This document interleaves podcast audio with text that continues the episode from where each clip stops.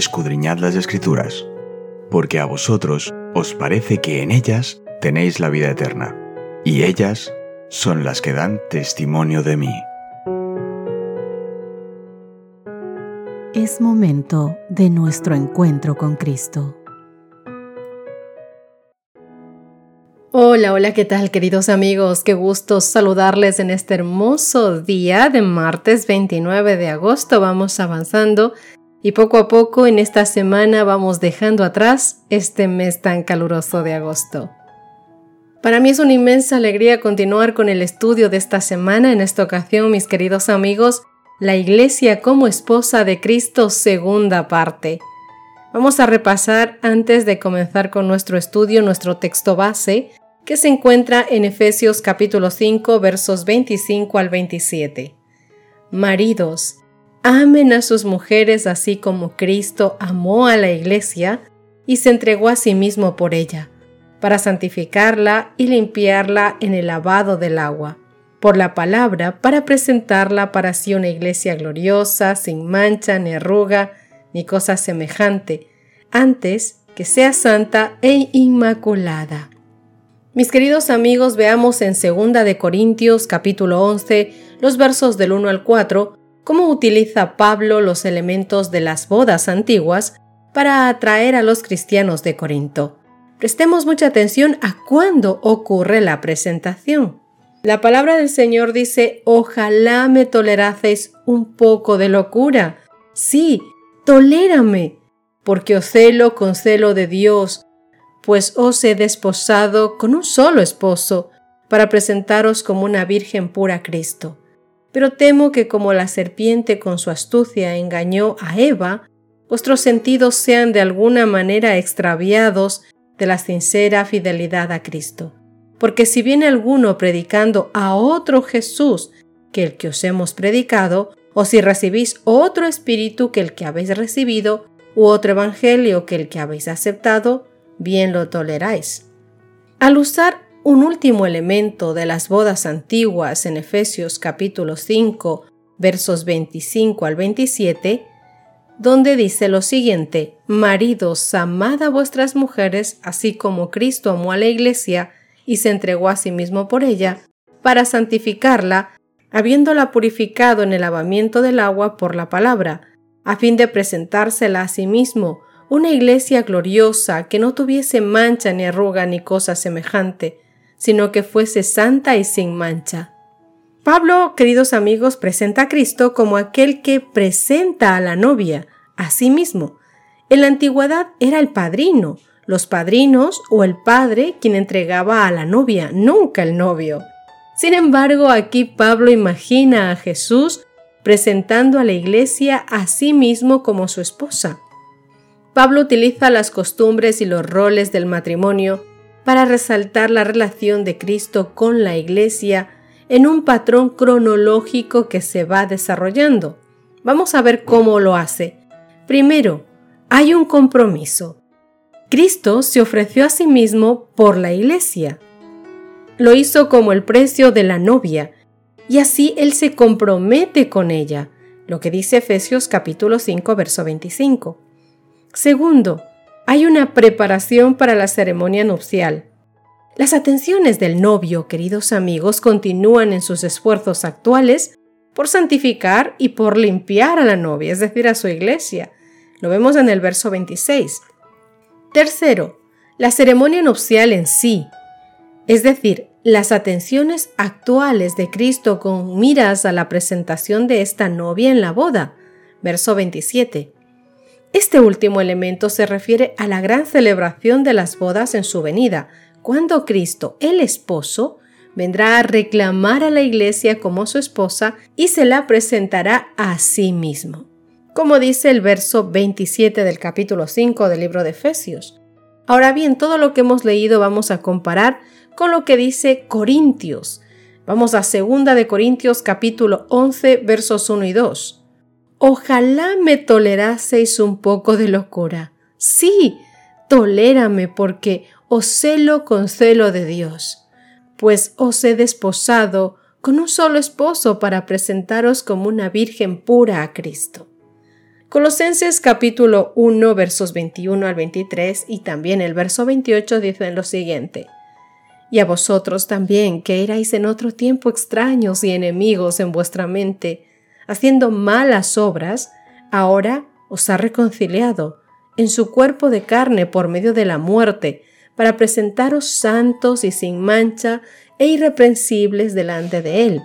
Si en verdad permanecéis fundados y firmes en la fe, y sin moveros de la esperanza del Evangelio que habéis oído, el cual se predica en toda la creación que está bajo del cielo, del cual yo, Pablo, fui hecho ministro, a quien anunciamos y amonestando a todo hombre y enseñando a todo hombre en toda sabiduría a fin de presentar perfecto en Cristo Jesús a todo hombre. ¿Os dais cuenta la similitud?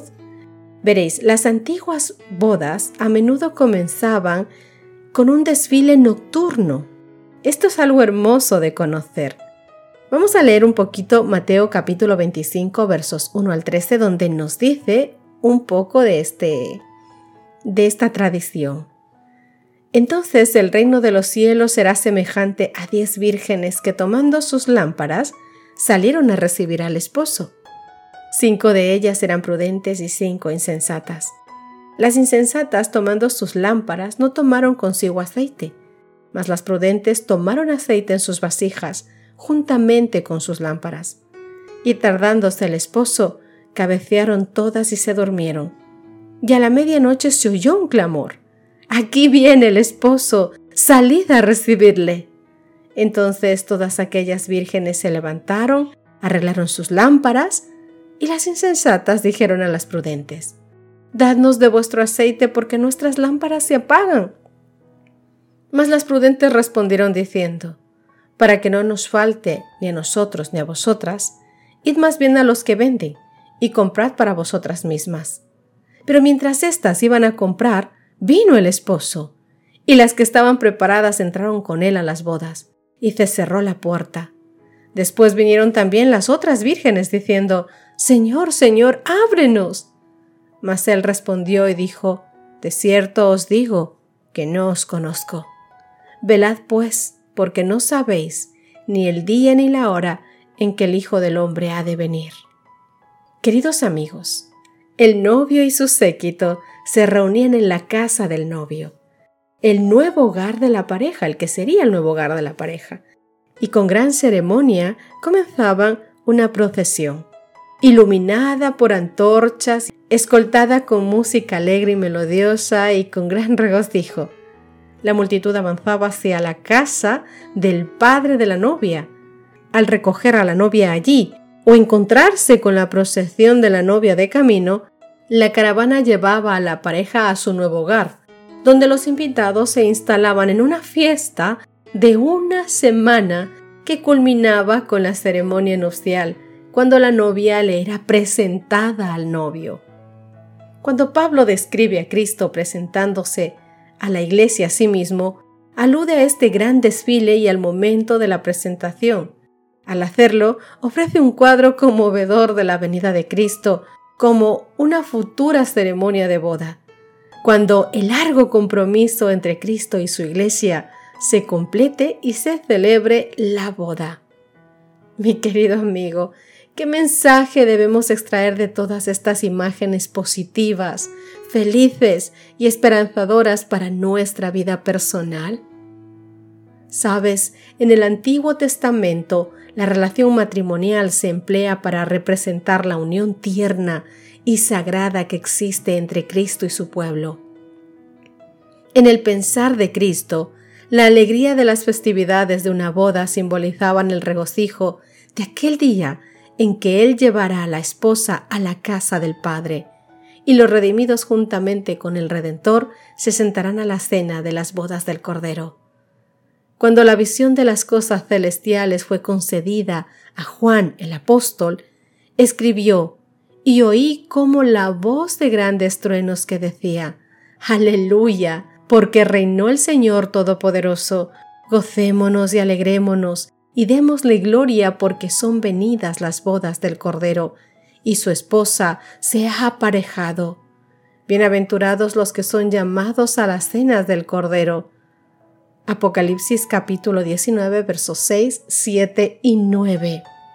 Pablo, queridos amigos, rogó a quienes habían conocido una vez el poder de Dios en sus vidas, a volver a su primer amor, al amor de la verdad evangélica.